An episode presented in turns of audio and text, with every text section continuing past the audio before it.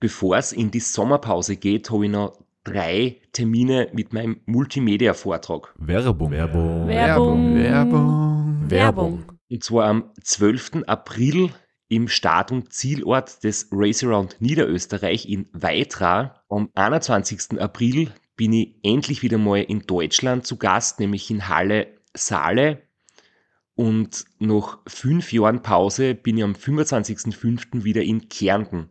Und zwar in der Artbox in St. Gertraud bei Franschach. Es gibt ein paar Highlights vom Race Across America, Einblicke in meinen 24-Stunden-Rekord und natürlich ganz viel Anekdoten, teilweise auch sehr lustige, aus meinen beiden Teilnahmen beim Transcontinental Race. Wir haben sicher auch Zeit zum Plaudern, zum ein bisschen Fachsimpeln und gemeinsam einen schönen Abend zu genießen. Ihr findet alle Infos, alle Termine auf meiner Website auf www.christophstrasser.at. Dort gibt's auch die Links und die Möglichkeit, Tickets zu kaufen. Bis bald. Werbung. Werbung. Werbung. Werbung. Werbung Ende. Podcastwerkstatt. Herzlich willkommen bei Sitzfleisch. Na, ich muss sagen, herzlich willkommen bei Sitzfleisch, weil du hast dir ein Dings überlegt. Aber das Ein letzte Mal warst du dran. Ja, aber du hast extra einen überlegt. Also Ja. sagen wir jetzt herzlich willkommen bei Sitzfleisch. Dem tschechischen Podcast, wo zwischen Wasser und Bremsflüssigkeit nicht so genau unterschieden wird.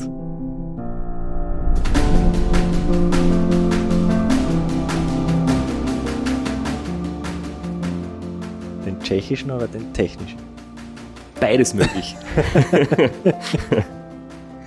Wir haben gespannte Auflösung. Ja, ich war jetzt noch ein paar Tage auf äh, Urlaub und da sind mir einige gute Intros eingefallen. Und die habe ich alle niedergeschrieben und ich habe es dir vorgelegt, dass du es absegnest. Ja, sind approved und ähm, das heißt, die nächsten paar Intros wirst du machen, außer mir fällt was, was viel Besseres ein. Dann, dann bin natürlich wieder ich dran. Ich möchte an der Stelle auch nochmal Danke sagen. Ich habe ja gepostet auf meinen Instagram- und Facebook-Kanälen und quasi um Fragen gebeten, um Themenvorschläge ersucht, die wir im Podcast besprechen können. Und da sind wirklich viele Kommentare gekommen, ich habe auch E-Mails gekriegt und wir werden alle Fragen, die da jetzt ähm, offen bleiben, ja im Laufe der nächsten Episoden an passenden Stellen einbringen und beantworten und werden dann auch am Ende nochmal eine eigene Episode machen, wo alles, was noch nicht beantwortet ist, wir noch aufgreifen werden mit ein paar diskussionswürdigen Themen. Genau, und da freuen wir uns auch weiterhin auf, auf Feedback, auf Input und vielleicht auf Diskussionsthemen. Wir, wir scheuen auch nicht zurück, Kontroverses zu besprechen. Da gibt's ja durchaus Themen bei dem Rennen. Jetzt liegt das Rennen schon eine Zeit lang hinter dir. Ausgeschlafen sollte es sein. Die gröbsten körperlichen Beschwerden solltest hinter dir haben.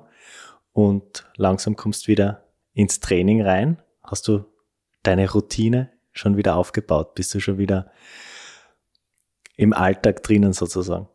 Ja, die Erholung nach so einem Rennen ist immer ganz lustig, weil nach ein paar Tagen denkt man sich, eigentlich bin ich schon wieder fit und ich bin äh, sowieso, es war gar nicht so schlimm und, und so ein, zwei Wochen später kommt dann nochmal so eine richtige Phase, wo man irgendwie alles so richtig realisiert und dann kommt nochmal so ein Müdigkeitseinbruch, körperlich und mental vor allem auch. Und jetzt bin ich gerade wieder dabei, dass ich ja ins Training einsteige, weil mir das ja da hilft, wieder, wieder ja, Motivation zu finden. Da muss man sich manchmal ein bisschen zwingen zum Training. Und vom Gewichtsverlust während dem Rennen habe ich mich auch wiederholt. Ich habe natürlich jetzt viel gegessen, aber habe auch geschaut, dass sie wieder gesund ist, dass ich auf meine Nährstoffe achte, dass ich auf gesundes Essen achte und habe da wieder unser Lieblingsgetränk verwendet, nämlich äh, AG1 von Athletic Greens. Und es unterstützt die bei deiner Regeneration und ist Teil einer ausgewogenen Ernährung. Und das Beste, zumindest für mich, ist, es ist einfach schnell und einfach angerichtet und konsumiert. Einen Löffel AG1, aufmischen mit ein bisschen Wasser oder mit ein bisschen Meerwasser, je, nach, je nachdem, wie dickflüssig man sein Getränk möchte und austrinken. Mir hilft es in der Früh, um so die erste Hungerattacke bis zum Mittagessen gut zu überstehen. Und ich trinke am liebsten am Abend nach dem Training. Ich habe jetzt halt geschaut, dass ich meinen Stoffwechsel wieder ankurbel, teilweise halt äh, wenig esse in der Früh, Fettstoffwechsel trainieren und dann nach dem Training gibt es die Nährstoffversorgung, damit die Regeneration gut funktioniert und das Immunsystem gestärkt wird oder stark bleibt. Und wenn auch du AG1 in deine tägliche Routine einbauen möchtest, kannst du unser Partnerangebot nutzen unter www.sitzfleisch, na, Sitzfleisch.com slash Athletic Greens. wir werden den Spieß irgendwann umdrehen. Da werden wir Athletic Greens sponsern. unter www.athleticgreens.com slash Sitzfleisch. Und wenn du diesen Partnerlink benutzt, bekommst du einen Jahresvorrat an Vitamin D3 und K2 und fünf praktische Travel Bags. In dieser Sonderauflage von der Transcontinental Staffel in Sitzfleisch haben wir jetzt ja zwei Termine pro Woche, wo wir quasi rauskommen. Und das hat natürlich auch ähm, neben dem, dass es ein bisschen mehr Aufwand ist für uns, aber es hat natürlich auch einige Vorteile. Und die Vorteile sind. Du hast gesagt, ich soll es sagen. Nein, ich soll sagen, ich habe gesagt, du sollst sagen, dass wir zweimal die Woche rauskommen, weil dann halt ich den Gag braucht und jetzt bin ich auch gebrieft, jetzt weiß ich es auch und bin nicht mehr so überrascht wie in den letzten zwei Folgen, wo ich noch nichts davon gewusst habe. Das wäre mein Gag gewesen. Aber Ja, ich, ich, ich greife den Ball auf, wir kommen jetzt zweimal die Woche rauf, raus und äh, können viel schneller auf Feedback reagieren und das auch aktuell einbauen. Aber jetzt gehen wir ins Thema rein. Wir haben die letzte Episode beendet mit deinem zwölf Stunden Fazit und haben deinen großen Verfahrer angeteasert. Also das zwölf Stunden Fazit, das war um 10 am Vormittag und wie ist dann der erste Tag dann eigentlich bei dir verlaufen? das erste Mal, wo ich dann wirklich gemerkt habe, dass ich ja doch gravierende Probleme mit der Navigation wieder habe, ist, als ich von einem Streckenabschnitt auf den nächsten gewechselt habe. Und das, was ich vorher nicht gedacht habe, ist das, dass ähm, ich am Garmin Edge, ich habe den 1040 Solar verwendet, mit dem ich grundsätzlich sehr zufrieden war, weil er super lange Akkulaufzeit hat und sie eben durch die ähm, Solar, durch das Solarpanel unterwegs immer wieder ein bisschen Energie zurückholt und deswegen halt länger funktioniert. Ähm, ich habe jetzt so Streckenabschnitte gehabt von bis zu 200, 300 oder 400 Kilometer. Jetzt habe ich den ersten Streckenabschnitt fertig gehabt, habe gesagt, passt, Streckenabschnitt 2, bitte laden. Und dann habe ich gesehen, 1%, 2%, 3%. Und dann bin ich halt einfach weitergefahren. Ich kenne das Problem, genauso ist es mir beim ersten Run gegangen. Da habe ich die komplette Strecke drauf gehabt und habe einfach das überhaupt nicht am Schirm gehabt, so wie du. Habe am Start auf Play gedruckt, bin runtergerollt von der Startrampe, aus weiterer raus, 5% der erste Kreisverkehr und habe schon nicht gewusst, wo, wo ich rausfahren muss. Und Gott sei Dank ist da ein Steck Streckenposten gestanden und ich habe den gefragt, wo muss ich raus und wo muss ich dann weiterhin? Und der hat mir das dann zugerufen auf meiner zweiten Kreisverkehrrunde und irgendwann habe ich dann die Strecke am Display gehabt.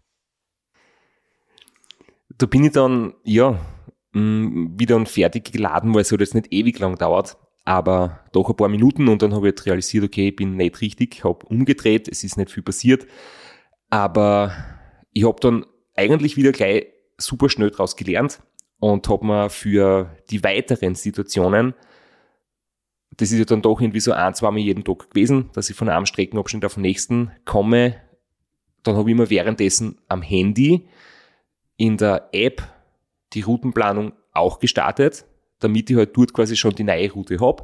Und dann habe ich quasi mit dem Handy die Übergangsphase überbrückt, bis am Garmin geladen war und dann habe ich das Handy wieder abtrat. So habe ich das dann gemacht, aber das, das war eben der erste kurze Verfahrer, wo ich dann in meiner WhatsApp-Gruppe, wo halt Freunde, Betreuer und Familie quasi das Rennen mitverfolgen können, ähm, schon ein paar hämische Kommentare gekriegt habe, ob ich leicht abgebogen bin, weil es da ein Sonderangebot gibt oder Cola im, zum Sparpreis oder sowas. Aber na, der Grund war ein anderer. Danach ist es aber dann, dann waren die nächsten 200 Kilometer vor dir Und dann kann man eigentlich schon fast ein 24-Stunden-Fazit ziehen. Da das war relativ ereignislos. Du warst auf der, auf der Strecke, du warst im Rennen so mittelmäßig unterwegs äh, und du hast schon auf den Tracker geschaut, was du normalerweise oder was man beim RAM oder beim Supported Rennen dir den Rennverlauf ein bisschen vorenthalten und erst zu späterer Stunde so mitteilen. Aber wenn du auf dich alleine gestellt bist, hast du das Handy gleich gezückt und am Tracker schon geschaut, wo bin ich, wo sind die anderen.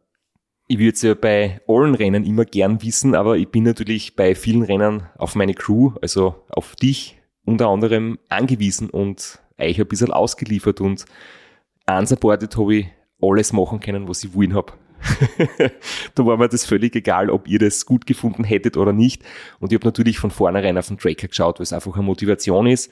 Einerseits war es gleich zu Beginn, das habe ich letztes Mal schon erzählt, Orientierungshilfe, weil ich mir unsicher geworden bin und, und wissen wollte, wie die anderen gefahren sind. Und in dem Fall war es einfach, ja, Motivation. Und ich habe schon gesehen, dass ich von allen, die die Nordroute gefahren sind, ähm, bei den Vorderen wahrscheinlich fünf dabei war und natürlich hat es auf der Südroute einige Schnelle gegeben, aber ich habe schon gewusst, ich bin so ja, Top 10, Top 20 irgendwo unterwegs und ja, das ist eine gute Motivation gewesen. Die ein, zwei Ausreißer, die die ersten 12, 13, 20 Stunden mit einem 37er Schnitt gefahren sind, die haben die nicht beunruhigt.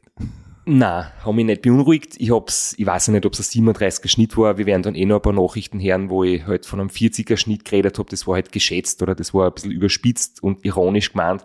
Aber man kann sich im Nachhinein auch im Replay nur nachschauen vom, von der Live-Tracking-Seite. Ähm, der Dan Marsman, habe ich jetzt erfahren, das ist ein Holländer. Und äh, der war wirklich sehr, sehr, sehr weit vorne. Ähm, dazu gibt es später eh noch eine Geschichte. Und ich meine, dass man diesen Schnitt nicht ewig lang halten kann, war mir klar. Allerdings habe ich nicht gekannt und habe nicht gewusst, welcher Mensch steckt doch dahinter, hinter so einer Leistung oder hinter diesem Punkt auf der Landkarte. Aber das hat mich nicht wirklich beunruhigt. Nein. Du hast aber ein paar Daten und Fakten rausgeschrieben, um so ein bisschen einen Überblick zu kriegen, wie sind die ersten 24 Stunden gelaufen.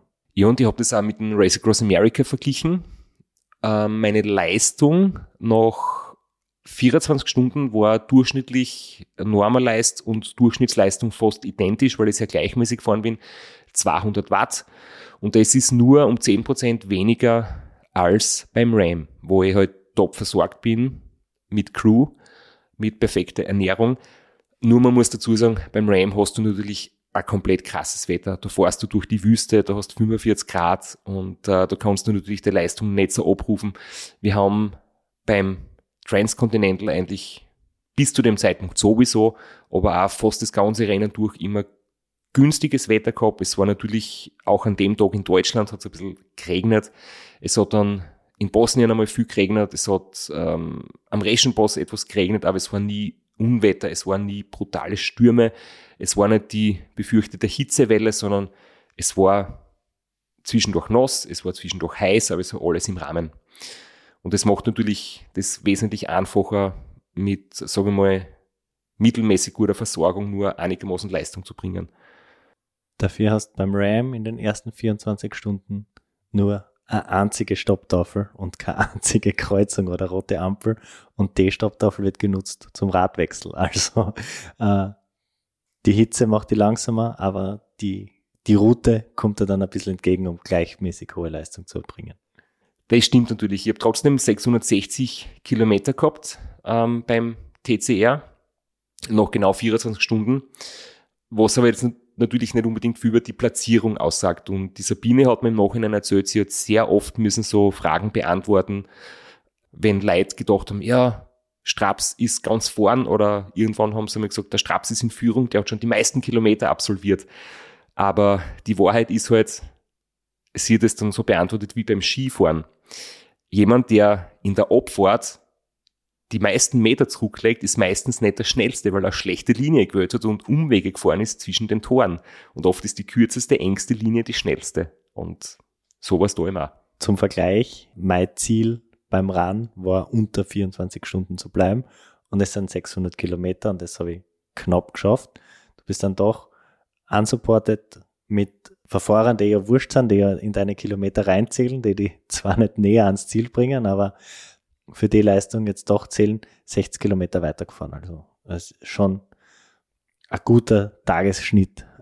Und kurz vor ähm, der 24-Stunden-Marke haben wir schon ein Hotel gebucht, weil da habe ich schon äh, vorausgeplant. Ich habe gewusst, ähm, circa 80, 90 Kilometer weiter vorne suche ich mir ein Zimmer. Ich habe mir im Vorfeld auch schon so eine kleine Liste erstellt, weil ich sehr genau gewusst habe, wo das sein wird. Das war eigentlich genau nach Plan.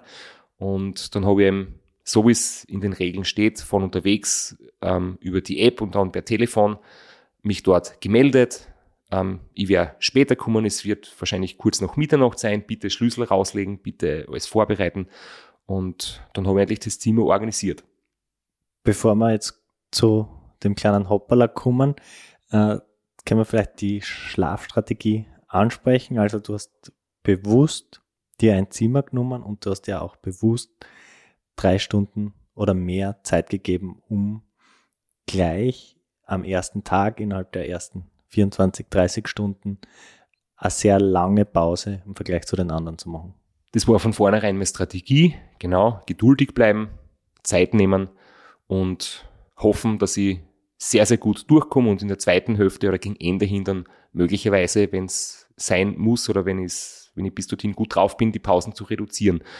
Und dann habe ich unterwegs aber doch irgendwie erkannt, dass es ähm, sicher sinnvoller ist, abwechselnd. Also mein Plan war dann quasi einmal ein Zimmer zu nehmen und die nächste Nacht draußen zu schlafen. Dann wieder ein Zimmer und dann draußen zu schlafen, weil von den Ladetätigkeiten, also Aufladen von Telefon oder Garmin. Ähm, ich habe halt den Dynamo und ich bin von dem her total flexibel und trotzdem ist es so, dass du halt in einem Zimmer, ähm, du kannst die duschen, du kannst auf die Körperhygiene, auf die Sitzhygiene achten und bietet einfach ein bisschen Vorteile, man schläft besser und deswegen war der Plan eben abwechselnd draußen und im Zimmer zu schlafen. Jetzt hast du dir vorher ein paar Hotels rausgesucht, hast unterwegs gebucht, hast äh, erklären müssen, dass du in einem Radlrennen bist, dass du nur drei Stunden da bist, dass sie den Schlüssel rauslegen und wenn sie Frühstück richten, du schon wieder weg bist. Und dann, was ist dann passiert? Dann ist die Müdigkeit doch ein bisschen früher gekommen als gedacht und dann hast du einen kleinen Verfahrer gehabt ich finde, der Verfahrer war nicht klar und ich habe schon viel Fragen gekriegt und es ist ja explizit angesprochen worden, bitte klärt uns auf, was da passiert ist. Nämlich, wenn man am Track schaut, vor Halle, also äh, kurz Werbung. Werbung. Werbung. Werbung. Werbung. Flo, bist du auch schon so aufgeregt, wenn du an den April denkst? Jedenfalls, äh, wenn du das gleiche meinst wie ich, dann bin ich schon sehr voller freudiger Erwartung. Voriges Jahr haben wir erstmals einen Live-Podcast gehabt und weil das einfach so ein super schöner Abend war, werden wir das wiederholen. Und zwar dieses Mal im Zuge des Neusiedlersee Radmarathons in Mörbisch. Ja, und zwar werden wir uns am Freitag, dem 19.04. im Strandhaus Mörbisch die Ehre geben und mit einem unglaublichen Überraschungsgast äh, einen Live-Podcast aufnehmen. Also allein schon wegen dem Gast bin ich so nervös. Ich hoffe, dass du nicht dich ins Publikum setzt äh, und zuhören wirst, aber ich muss sagen, der, der, Gast ist wirklich grandios und ich würde sagen, wir hören einfach einmal, was er zu dem Ganzen sagt. Hallo, Johnny Holand hier. Heute stehe ich natürlich wieder am Start beim Neusiedlersee Radmarathon. Immer ein Highlight des Jahres. Nebenbei bin ich all live beim Podcast beim Neusiedler Radmarathon. Es wird mich natürlich riesig freuen, wenn ihr live dabei seid und dass wir vielleicht kurz über ein paar Höhepunkte aus meiner Karriere reden können. Sehen wir uns dann. Wer die legendäre Stimme noch nicht erkannt hat, das war Johnny Hogerland, legendärer Fahrradprofi und Pensionsbetreiber in Kärnten. Ja, und noch unter anderem dreimaliger Teilnahme oder Finish bei der Tour de France, jetzt auch im, in der Radmarathon-Szene sehr erfolgreich und sehr umtriebig. Und ja, wir freuen uns sehr, dass wir mit ihm äh, den Abend gestalten können. Und natürlich haben wir auch was zu gewinnen. Und zwar gibt es für zwei Personen jeweils ein Ticket und einen Startplatz für entweder Zeitfahren oder Radmarathon. Zeitfahren ist am Samstag, Radmarathon am Sonntag. Das heißt, es sind zwei Tickets, zwei Startplätze und gewinnen tun die, die folgende Frage richtig beantworten. Wie viele Tage ist Johnny Hogerland bei der Tour de France 2011 im rot-weiß gepunkteten Bergtrikot unterwegs gewesen? Schickt uns eine E-Mail an sitzfleisch.christophstrasser.at. Wir freuen uns auf eure Teilnahme, wir freuen uns auf äh, den Live-Podcast im Strandhaus und vor allem auf unsere Teilnahme, weil wir beide haben auch eine Startnummer und werden Samstag beim Zeitfahren dabei sein. Ja, und werden uns wieder mal mit den Besten der Szene messen. Du wahrscheinlich ein bisschen kompetitiver als ich, aber ich freue mich immer wieder, wenn ich mir aufs Zeitfahrrad setzen kann. Heuer bin ich ohne Scheibe am Start, weil du meine Scheibe ja verkauft hast. Vielleicht können wir noch in der Leihgeschäft einfällen. Werbung. Werbung. Werbung. Werbung. Werbung Ende. War Leipzig in dem Bereich. Ähm, sieht man so ein bisschen zickzack auf der Landkarten und bevor ich da jetzt darüber spreche, huchen wir uns einfach die Nachricht an, die ich an die Sabine geschickt habe, als ich dann im Zimmer eincheckt habe. Ah, ich bin jetzt gut angekommen und lieg schon im Bett, hab mir schnell das Leiberl ausgewaschen, mich gewaschen, die Socken gewaschen vom Regen, der jetzt die letzten paar Stunden war. Und ich weiß nicht, ob du das am Tracker siehst. Aber mir kommt vor, ich bin die letzten zwei Stunden jetzt im Kreis gefahren. Ich war so miert und die Müdigkeit hat mich so bockt und ich weiß nicht, ich bin dem Garmin und dem Google Maps am Handy, glaube ich, nicht mehr nachgefahren. Ich bin irgendwie herumgefahren und bin bei irgendwelchen Kreuzungen abbauen, ob das überhaupt nicht mitkriege und dann irgendwann bin ich wieder mal so richtig aufgeschreckt und habe gesehen, oh Scheiße, ich bin immer noch eine Stunde entfernt, gleich wie vor, vor, vorher. Und dann habe ich beim, beim Handy nochmal noch mal geschaut, was es ausgerechnet hat, welche Route. Und bin die Route wieder nachgefahren und da bin ich auf Feldweg, Wiesenweg und Schauderstanner herumgefahren weil eingestellt war für Fahrrad und da hat er mich über so Feldwege geschickt zwischen die Straßen Richtung Hotel. Es war fürchterlich und dann wieder umgestellt auf Auto und dann waren es wieder 20 Kilometer bis dorthin. Also mir kommt jetzt vor, ich habe jetzt sicher zwei Stunden verschissen am Weg ins Hotel. Aber wurscht, ich knacke jetzt einmal drei Stunden und dann schauen wir weiter. Ist das Schadenfreude? Na, es, ich habe ich hab's ja schon gewusst, was passiert ist. Äh, aber so direkt im Moment, wo man schon so ein bisschen auch die Verzweiflung raushört, ist schon mal, äh, gibt einen guten Insight, würde ich sagen. Also es ist mega frustrierend, wenn man äh, sich sowas raussucht und dann fährt man vielleicht falsch, vielleicht kommt es einem auch noch vor, dass man falsch fährt und dann fährt man ewig dahin, schaut am Handy nach, es sind immer noch 20 Kilometer ins asiatische Landhaus, oder war der Name des, erste, des ersten Hotels oder der Pension? Asiatisches Landhaus hat es ja. Ich glaube, es war außen rot angemalt und es war ein asiatisches Schriftzeichen drauf. Ansonsten war es ganz ein normales Hotelzimmer. Ähm, aber ja, die, die, die Stunden davor, das ist war, glaube ich, einer der allerärgsten Momente im ganzen Rennen und es ist wie so oft, dass eigentlich der Beginn so fast am härtesten ist, bis man so in den Modus kommt und in den Rhythmus kommt. Und ich verstehe bis heute nicht, wie das passiert ist. Es ist mir echt unerklärlich, warum ich da so völlig sinnlos durch die Gegend gefahren bin. Ähm, ja, es hat geregnet, das Handy hat nicht funktioniert, aber ich habe da im Kopf nicht mehr funktioniert. Und das ist dann eh vielleicht ein Thema, was wir später noch besprechen werden. Thema Verkehrssicherheit, Thema Schlafentzug ohne Betreuerteam. Ähm, wie lange kann man noch weiterfahren, bevor es wirklich zu gefährlich wird? Da kann ich einfach nur sagen, ich war komplett orientierungslos. Und ähm, das ist jetzt so, so schnell passiert, von einer auf die andere Minute und plötzlich war jetzt die, zuerst gedachte Distanz äh, von 80, 90 Kilometer zum Zimmer einfach viel zu groß und ich habe die letzten 20 Kilometer nicht mehr absolvieren können. Ähm, und ich habe jetzt auch schon immer wieder die, ja, die Rückmeldung kriegt von, von erfahrenen Bikepackern, dass das halt auch oft der Grund ist, warum sie keine Zimmer buchen. Weil du da nicht einfach wirklich komplett flexibel bist. Du kannst in dem Moment, wo du nicht mehr fit bist, dich einfach hinlegen.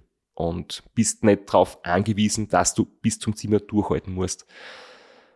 Ja, aber wie gesagt, ähm, ich habe dann versucht, irgendwie die, die Sache halt ähm, am nächsten Tag, nach drei Stunden und Anführungszeichen ausgeschlafen, hat es eh schon wieder, die Welt schon wieder besser ausgeschaut. Gewohnt, also gewohnt, aber die übliche Vorgehensweise beim Supported-Rennen sind ja ganz kurze Powernaps. Äh, wie hast du da die jetzt so eine dreistündige Schlafpause gestaltet? Duschen, klar. Äh, Wäschwaschen, auch klar. Aber wie lang war dann effektive Schlaf- und Stehzeit? Es waren ziemlich genau vier Stunden. Das sieht man auf meine Strava-Files, die ich hochgeladen habe. Ich habe den Garmin immer durchlaufen lassen, damit man die Stehzeiten ganz genau nachvollziehen kann. Und ziemlich genau drei Stunden netto Schlafzeit, weil ich habe mir einfach dann den Wecker gestellt, nachdem ich äh, die Sprachnachricht an die Sabine geschickt habe, auf genau drei Stunden Schlafzeit. Und ja, danach ist es eigentlich wirklich wieder gut gegangen, weil ich meine, ich war noch nicht total zerstört. Ich war nur in dieser Phase gerade überwältigt von Müdigkeit, aber nach drei Stunden war ich wieder total klar, fit und motiviert. Trotz deiner Verfahrer, die waren ja am Weg zum Hotel, das Hotel selbst war an der Route, äh, dann hast du eigentlich gut reinstarten können und gleich auf der Route weiterfahren können Richtung Checkpoint. Haben die vier Stunden Trockenheit deinem Handy weitergeholfen? Hat dann plötzlich wieder funktioniert oder hast weitere Scherereien damit gehabt? Naja, dass das Zimmer auf meiner Route gelegen ist, hat in der Theorie so ausgeschaut. In der Praxis ist dann das Routenchaos noch ein bisschen weitergegangen, weil ich nach dem Hotel wieder ein bisschen ähm, gebraucht habe, um auf die ja, komische Route wieder zurückzukommen und das mit den letzten paar Prozenten vom Handy-Akku, weil es hat sich dann nicht mehr laden lassen durch die Feuchtigkeit. Und zusätzlich habe ich noch ein Ladekabel schon langsam aber sicher reduziert, unbeabsichtigt. Und ich weiß nur, ich bin beim Start noch belächelt worden, weil ich vier USB-Kabel gehabt habe. Zwei Mini-USB und zweimal USB-C. Weil ähm, SRAM-Akku und der Garmin Varia haben halt dann die älteren USB-Kabel und der Edge und das Handy haben das neue. Und ich habe gesagt, naja, ähm, was ist, wenn ich eins verliere? Und zwei brauche ich sowieso und jedes doppelt ergibt vier Kabel. Und ein anderer Teilnehmer hat gesagt, er hat nur eins mit, weil was soll passieren? und ich habe gesagt, okay, das macht halt die Erfahrung aus. Und ich habe dann am ersten Tag ein Kabel verloren, weil ich oft während dem Fahren umgesteckt habe. Am zweiten Tag ein Kabel verloren und eigentlich das letzte Kabel habe ich dann verloren, als das Handy schon fast den Geist aufgegeben hat. Und du hast dann nur mehr ein Mini oder ein C, was für ein USB-Format hast du dann noch gehabt übrig? Äh, ein Mini habe ich noch gehabt, ganz ein kurzes, das war glaube ich sieben Zentimeter lang, also wirklich abgemessen aufs Gramm genau das leichteste genommen. Und ich bin dann schon bei der Tankstelle gewesen, um USB-Kabel zu kaufen und habe dann natürlich Karma, lässt grüßen, ein zwei Meter langes USB-C-Kabel nachkaufen müssen. Sonst habe ich nicht mehr im Bett stecken, das ist super praktisch, aber wahrscheinlich nicht beim Radfahren. Nein, es hat dann die, die, das eine Abteil von meiner Top-Tube-Tasche fast ausgefüllt und der Kabelsalat war vorprogrammiert, aber ja, besser so als kein Kabel mehr und trotzdem hat sich das Handy eigentlich nicht mehr laden lassen. Das hat sich dann auch im Prinzip das ganze Rennen eigentlich nicht mehr laden lassen und ich habe dann zum Glück auf mein Backup-Handy umstellen müssen und können, weil das war aufgesetzt mit allen Apps und das habe ich dann wirklich dringend gebraucht. Im Vorgespräch hast du es so nebenbei erwähnt und ich war begeistert, wie findig du warst. Du hast zwei SIM-Karten mit der gleichen Telefonnummer. Auf die Idee wäre ich nie kommen. Wie, du erzählst vom Backup-Handy, war für mich klar, das ist ein Handy mit einer anderen Telefonnummer. Und deswegen hören wir jetzt auch nichts mehr von dir, weil du hast ja, du bist ja nicht in den WhatsApp-Gruppen, du, äh, aber du hast es ganz clever gelöst. Ich habe gesagt, ich habe mich intelligent vorbereitet, zumindest so gut es geht. Ich habe natürlich nicht alles bedacht, ein paar Dinge vergessen, das werde ich noch später erwähnen, aber ganz so schlecht war ich nicht. Ja, das ist unglaublich. Bin ich echt begeistert. Hellauf.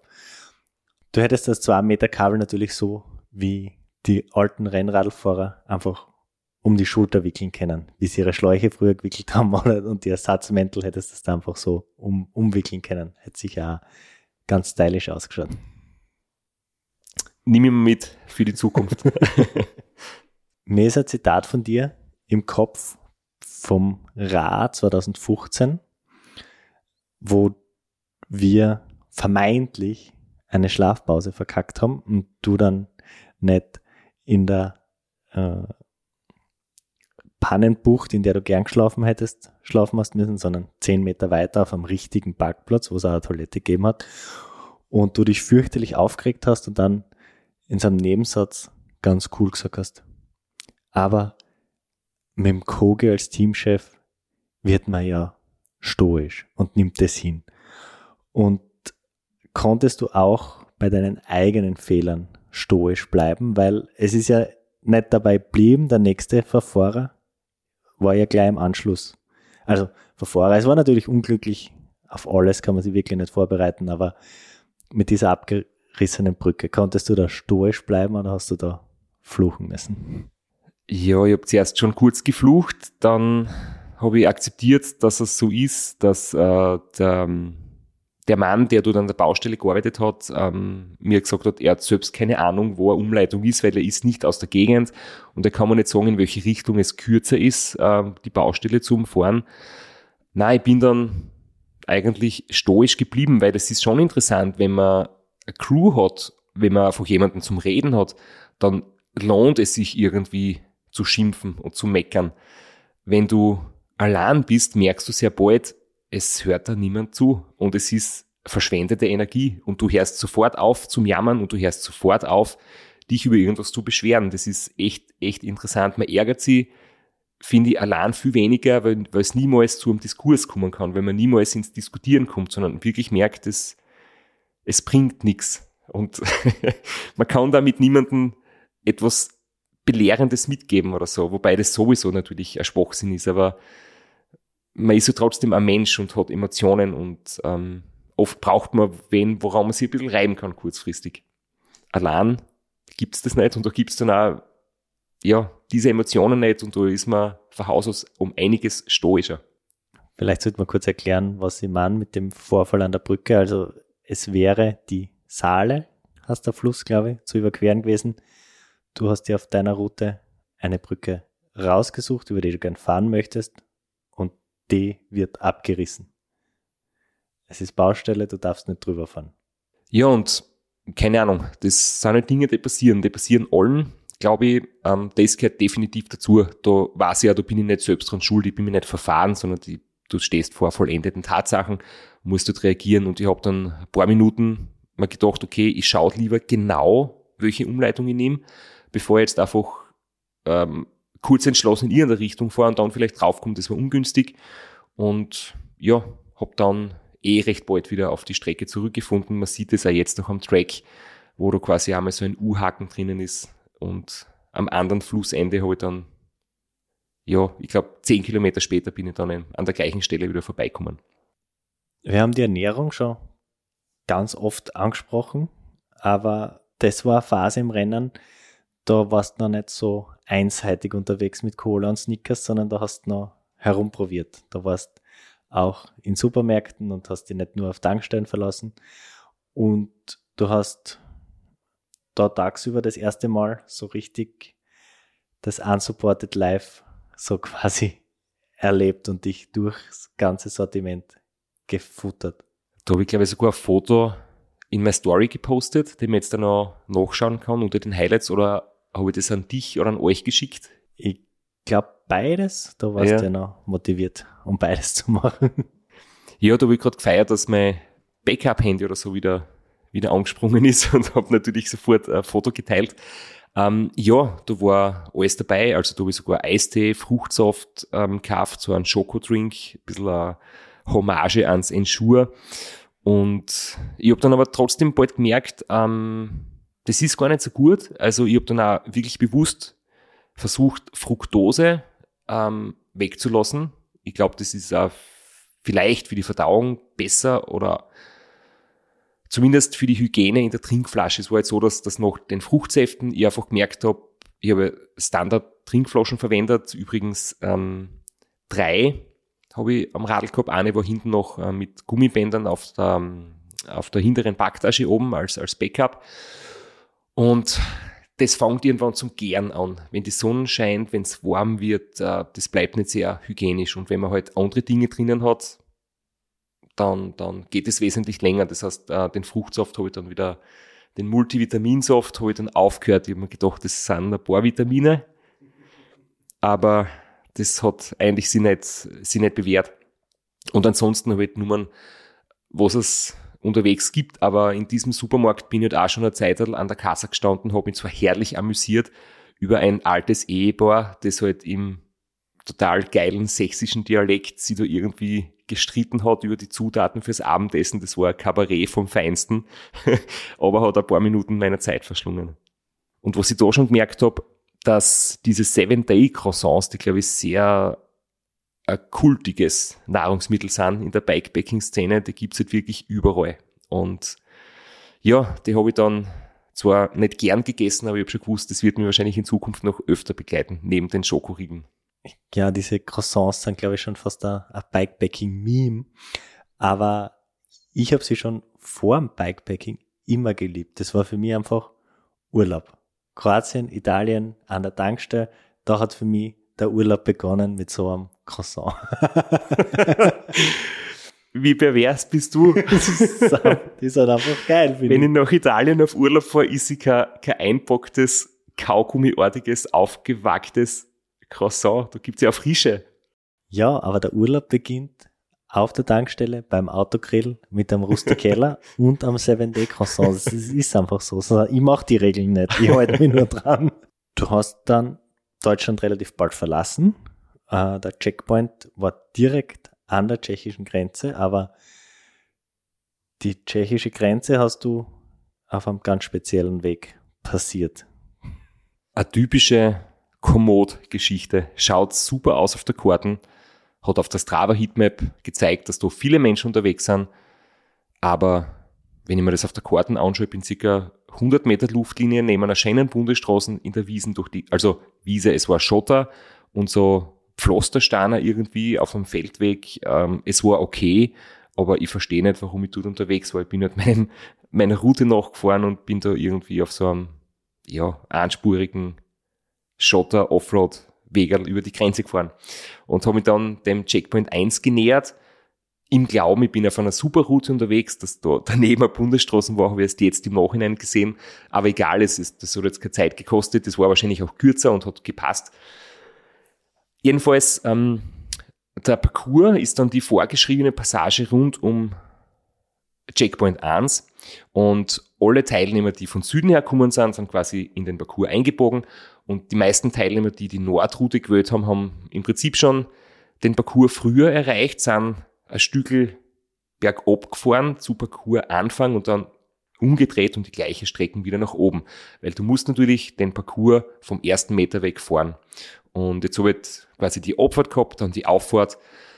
Und da war dann wieder Zeit für eine Sprachnachricht für meine Freunde und da ist auch schon der, das Schönsprechen ein bisschen abgelegt worden. Die war schon recht authentisch. Und ich muss dazu sagen, bei den Parcours ist es oft so, dass, dass ein paar Schwierigkeiten eingebaut sind und es hat auch da schon so ein paar Passagen Schotter geben zu Beginn. Das war wirklich nur flach, feiner, harter, schön zu fahrender Schotter, aber es hat mich dann ja schon überrascht, dass es jetzt schon mit Schotterstraßen losgeht. Jedenfalls haben wir drei Stunden Schlaf, Rast, Ruhe gegönnt in einem asiatischen Hotelzimmer äh, dann habe ich sogar einen Löskaffee gehabt am Aufstehen, in so einen Nespresso-Scheiß oder so mit heißem Wasser. Voll geil. Und ein zusammengesessenes, zusammendrucktes Schokocroissant vom Vortag, das auch in Regen abgekriegt.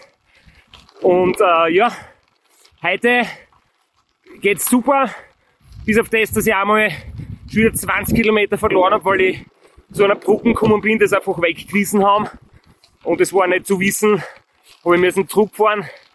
Äh, ziemlich scheiß Umweg. Ich weiß nicht, es gibt wahrscheinlich Leute, die das vorher gecheckt haben. Ich hätte nicht gewusst, wie ich das checken soll. Vor allem nicht ohne Handy, weil das ja Zeit Regen tot und lässt sich nicht mehr aufladen. Äh, aber ich weiß nicht, ich glaube, die anderen haben nicht so viel geschlafen. Ich kann nur in Christoph Allergert zitieren, TCR-Ikone, der hat immer gesagt, sleep is an investment. It's uh, no sign of brave or you're no hero when you sleep less. You need to sleep three hours every night. Ah, und ich glaube, da hat er recht. Schauen wir mal, ob mir das nützen wird die nächsten Tage. Ich meine, es dauert noch eine Woche, gell? Ich glaube, da darf man schon mal drei Stunden pro Nacht schlafen. Ähm, was gestern auch noch geil war, ich habe den Typen gesehen, die Startnummer 222. Der hat ja, schau, schaut da weg, voll geil. Parcours 1 ist das jetzt. Der Typ hat ja, glaube ich, noch 10 Stunden Rennen, 7 Stunden Vorsprung gehabt. Hab ihn gefragt, ob er ins Ziel kommen auch will oder ob er nur am Anfang äh, geil starten will. Ne? Oder gesagt, nein, es ist eine High-Risk-Strategy.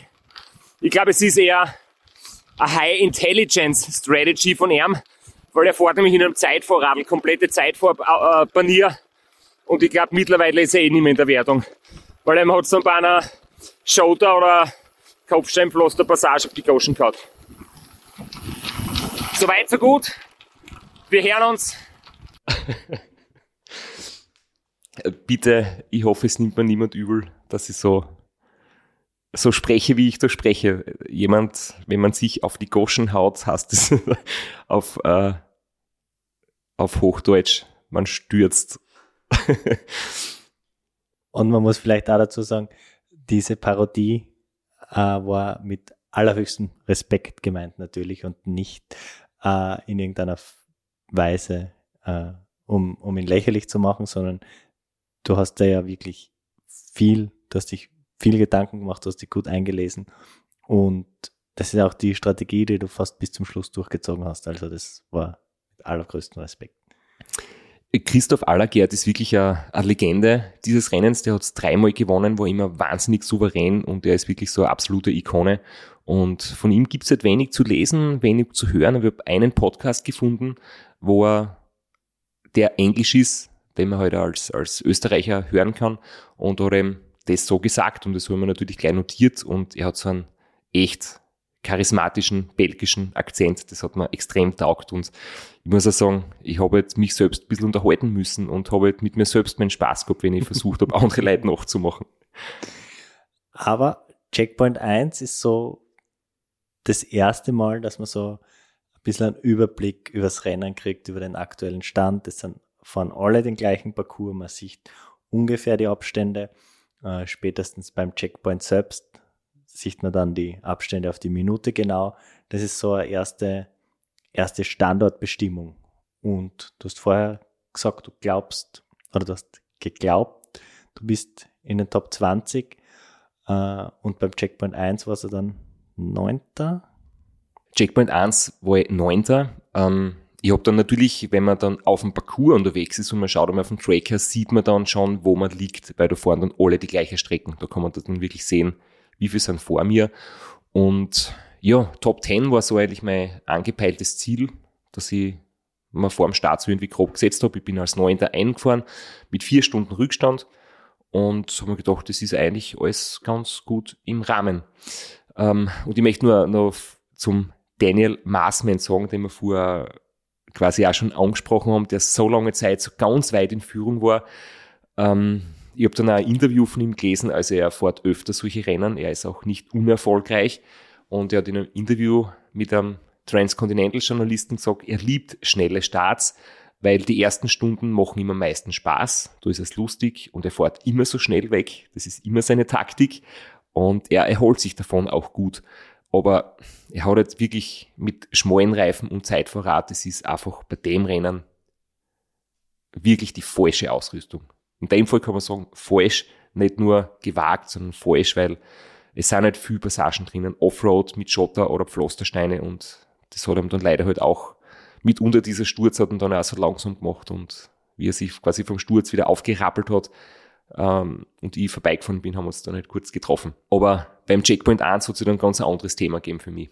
Genau, wir haben in der letzten Episode, wollten wir deinen Ruf so ein bisschen wiederherstellen und sagen, du bist ja eigentlich eh handwerklich ganz geschickt und ein guter Radlmechaniker. Und dann hast du ein Schaltungs- und aus dem Schaltungsproblem ein Bremsproblem gemacht.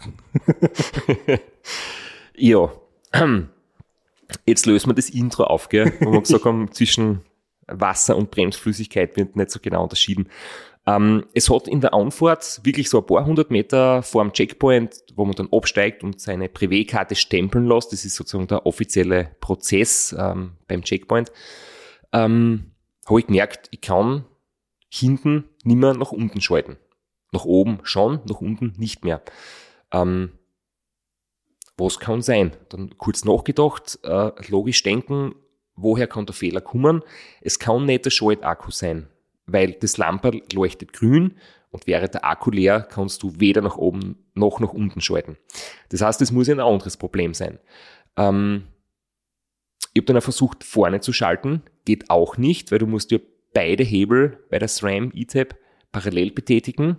Geht nicht, weil eben der rechte Schalthebel offensichtlich nicht mehr funktioniert. Das heißt, ich habe gewusst, es liegt am rechten Schalthebel. Dann habe ich geschaut, vorne ist eine kleine Batterie drinnen, die normalerweise jahrelang haltet und die wird da am Garmin angezeigt als voll. Und gedacht, okay, die Batterie ist auch voll, aber es kann ausschließlich nur die Batterie sein. Es gibt keine andere Möglichkeit von der Logik her. Und dann war mir klar, nachdem ich den Stempel geholt bei Checkpoint 1, ähm, muss ich das Batteriefach öffnen und meine Ersatzbatterie, die ich dabei gehabt habe, einbauen. Ich muss kurz sagen, ich bin seit März auch mit SRAM unterwegs auf meinem Gravelbike und ich habe mir immer die Frage gestellt, ja klar, der hintere Akku, den, den verstehe ich, aber wie gehen die Schalthebeln? Mir hat nie jemand gebrieft, ich weiß nicht, ich nehme an, die werden irgendwie mit Strom versorgt, aber wo und wie, keine Ahnung. Und nachdem man in keiner Beschreibung nirgends das gestanden ist, mich niemand gebrieft hat, ich wäre überhaupt nicht auf die Idee gekommen, dass da eine kleine Knopfbatterie drinnen ist, äh, wieder was gelernt von dir und jedenfalls das jetzt auch am Schirm, dass die leer werden kann. Du weißt wahrscheinlich auch nicht, wo sie drinnen ist, gell? Na, ich hätte einmal den, die Plastikkappe runtergenommen und geschaut und dann einmal ein bisschen herumgeschraubt, aber ich glaube, das war ja dann das Problem, das du auch gehabt hast. Ja, ich habe mir dann gedacht, das sind aber ganz eigenartige Schrauben, so kleine Torx ähm, Die man eigentlich sehr, sehr selten verwendet, die auf keinem Minitool drauf sind. Und ich mir gedacht, okay, die ist sehr, sehr gut versteckt, die Batterie, weil man sie normalerweise jahrelang nicht braucht. Und habe dann dort ähm, beim Checkpoint, das war so ein, ein Hotel, Gasthaus oder irgend sowas ähnliches, habe ich dort unten an der Theke gefragt, ob sie vielleicht einen Werkzeugkoffer haben, weil das Tool habe ich nicht dabei gehabt. Dann ist der Hausmeister gekommen mit so einem rostigen Werkzeugkoffer, hat mir so einen, einen Bitsatz gegeben mit allen möglichen Einsätzen. Und ich habe dann so einen kleinen Torx gefunden und habe das vermeintliche Batteriefach geöffnet. Und äh, als ich die Schrauben aufgemacht habe, habe ich schon gemerkt, oh, jetzt habe ich es entdeckt, weil es war nämlich Wasser bei der Batterie und es rinnt die Flüssigkeit heraus. Ja, jawohl, Strasser gut gemacht. Äh, logisch, durch den Regen kommt Wasser zur Batterie, dann gibt es einen Wackelkontakt, funktioniert nicht mehr. Ich habe noch nicht gemerkt, dass ich mir selbst die Bremsflüssigkeit ausgelassen habe, weil ich habe halt auch noch nie eine Bremsflüssigkeit äh, nachgefüllt oder mich mit dem beschäftigt und ja, für viele jetzt wahrscheinlich herrlich amüsant und beschämend für mich, aber ich habe es einfach nicht gewusst. Das heißt, du hast deine Bremse entlüftet, ohne es zu wollen, oder? Ja, entlüften weiß ich nicht, ob der richtige Ausdruck ist. Auf jeden Fall ist es dann auch nicht mehr gegangen. Ich habe gewusst, okay, ich habe mir jetzt gerade selbst ein richtiges Ei gelegt, habe dieses Fach wieder zugeschraubt und habe unten auf der Unterseite entdeckt, dass es so ein Batteriefach gibt, das man mit einer Münze, mit einem Euro oder so, mit so einem Schlitz aufmachen kann. Habe die Batterie getauscht, Schaltung hat wieder funktioniert, Bremsen nimmer. Es war der Hebel für die hintere Schaltung, das heißt auch die hintere Bremse hat nicht mehr funktioniert. Immerhin, das weiß ich noch von meinem äh, Radsport-Lehrwartkurs, 80% der Bremsleistung kommt über die Vorderbremse. Also du warst zumindest nicht komplett fahrlässig unterwegs. Das Ganze eine Dreiviertelstunde dauert und ich habe dann gesagt, okay, was, welche Möglichkeiten habe ich jetzt? Ich habe wirklich schon befürchtet, wenn jetzt dieser, dieser Schaltmechanismus Mechanismus komplett kaputt ist, ich werde wahrscheinlich das Rennen aufgeben müssen, weil ich glaube, man findet unterwegs nirgendwo einen, einen Schalthebel. Und das heißt, ich hätte müssen, ja, irgendwie das Rennen abbrechen, auch nachdem es die Schaltung wieder funktioniert hat und es hat in Dessin, eine Stadt ähm, ein paar Dutzend Kilometer weiter, einen Radlshop gegeben, das habe ich im Handy noch gefunden und da sollte ja vor sechs noch dort sein. Bin ich mit der Vorderbremsen weitergefahren und habe dort zum Glück wirklich einen Mechaniker sofort getroffen. Es war so ein Ein-Mann-Radgeschäft und der hat das angeschaut und wir haben uns mit, mit Gesten eigentlich verständigt. Er hat sofort gewusst, was los ist und hat es repariert, Flüssigkeit nachgefüllt, entlüftet und nach zehn Minuten war die Bremsen wieder super gut beieinander und ich habe können dann ja ganz normal weiterfahren. Wann warst du am Checkpoint? Wie weit war der Radlshop weg und wie viel Zeit hast du gehabt für diesen Husarenritt ohne Hinterbremse, um noch rechtzeitig während der Öffnungszeiten zum Radlgeschäft zu kommen? Es waren vom Checkpoint bis zum Radlgeschäft ca. 40 Kilometer, wellig mit einigen Abfahrten, aber alles mit der Vorderbremse gut zu fahren und ich war dann um 17.30 Uhr ähm, dort und habe so ein durchgeschwitztes Croissant gegessen, während der Mechaniker meine Bremsen gerichtet hat. Obwohl zum Zeitpunkt der Aufnahme erst eine Episode veröffentlicht war, ist schon ganz viel Feedback gekommen, genau zu solchen Technikfragen. Wäre es nicht besser, mechanische Schaltung? Wären nicht mechanische Scheibenbremsen besser? Wären nicht x Dinge besser? Vielleicht sogar normale Bremsen? Und äh, nachdem das so ein großes, so ein großer Komplex ist, besprechen wir den in einer, in der Feedback-Episode extra und bauen den jetzt nicht da, quetschen den jetzt da nicht zwischen rein, weil da gibt es auch einiges dazu zu sagen.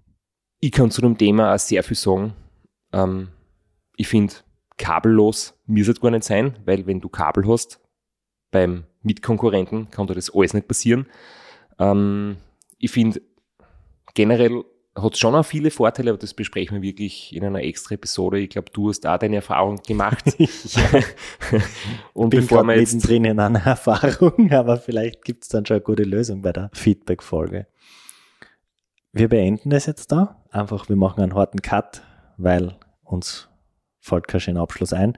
Aber wir werden anteasern, wie wir nächsten Dienstag dann weitermachen.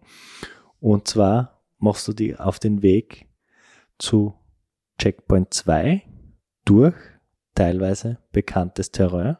Der heißgeliebte Fernpass wird auch vorkommen. Der Weg ist sehr lang vom Checkpoint 1 zu Checkpoint 2 und ich kann nur eins vorweg schicken, jetzt haben wir drei Episoden gebraucht, bis ich bei Checkpoint 1 bin. Wir werden das schon ein bisschen beschleunigen, aber wir nehmen pro Session in der Podcast-Werkstatt zwei Episoden auf und wir sind selbst erstaunt, wie viel es zu berichten gibt. Also bleibt dran, es wird sicher nicht langweilig, aber die Geschichte ist noch lange, bis wir im Ziel sind.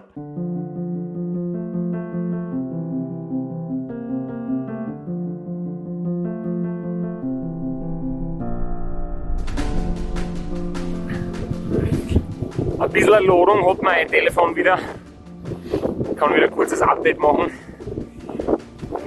Hier die Nacht da voll scheiße, ich bin dann summiert worden. Äh, und ich habe den Weg zum Hotel nicht gefunden, bin glaube ich irgendwann wieder in die falsche Richtung gefahren. Äh, das Handy ist nass geworden, weil es drauf geregnet hat. Jetzt hat Google Maps den Weg nicht mehr angezeigt. Und es hat sich permanent das Handy umgestellt. Ähm, es lässt sich das Handy nicht laden, weil ich in der Feuchtigkeit äh, im Handy ist, obwohl ich es 100 Mal abgewischt habe, am Heizkörper gelegt habe, trocken gemacht habe.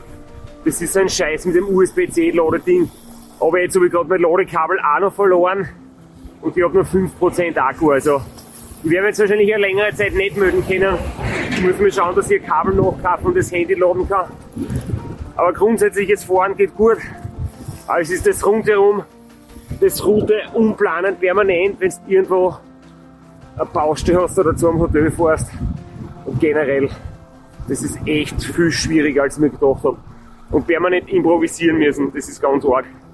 Also ich glaube, ich fahre wesentlich besser, als im Ergebnis man sieht, aber die anderen sind halt äh, besser mit dem ganzen Scheiß als ich.